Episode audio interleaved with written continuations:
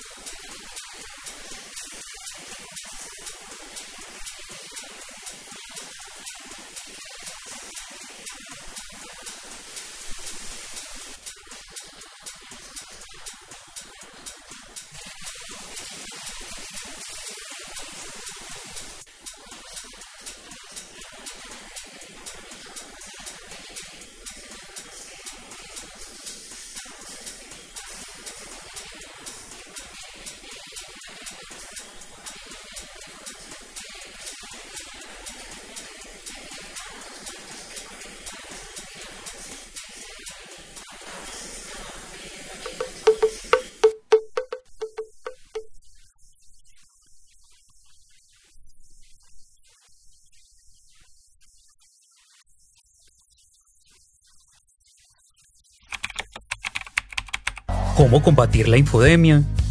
Te compartimos algunas ideas. Revisa si el contenido es reciente. Muchas veces las noticias falsas ya han sido corregidas o expuestas. Revisa el propósito o evalúa el interés que puede tener quien origina la información. Lo mejor es que te informes de distintos medios reconocidos por su seriedad y rigurosidad.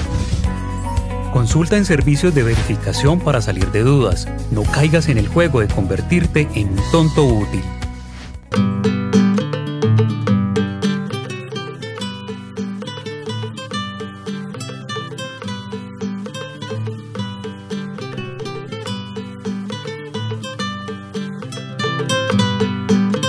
Cuéntenos qué desea escuchar sobre derechos de pueblos indígenas. Búscanos en Facebook y Twitter como CSORG72.